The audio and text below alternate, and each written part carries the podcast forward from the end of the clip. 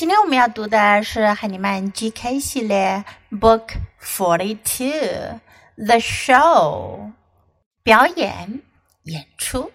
First, listen to the book. The show. Come and see the clown. Come and see the horse. Come and see a dog. Come and see a bear. Come and see the lion. Come and see an elephant. Come and see a tiger. Come and see the show.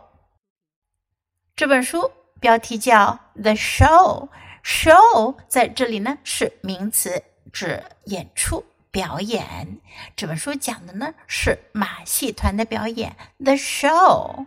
用到的句型呢是 come and see，来看，come and see，来看什么呢？The clown，clown 小丑，the clown，the horse 马，horse，a dog 狗，dog。 Bear 熊，bear lion 狮子，lion elephant 大象，elephant 注意哦，an elephant 在 elephant 前面呢要用 an 而不是 a an elephant 如果连起来说就是 an elephant an elephant。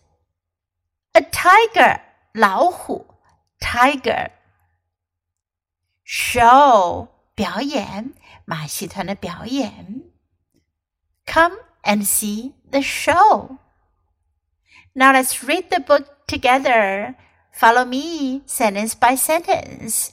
Read aloud. The show.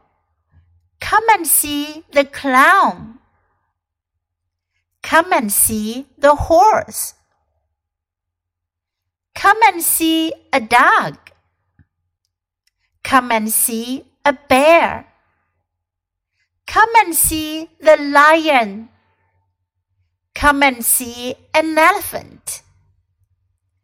Come and see a tiger. Come and see the show. 注意到了吗？在我读的时候 ，come and see，我会把它连起来读，有一个连音的现象。come and see 连起来就是 come and see，come and see，come and see。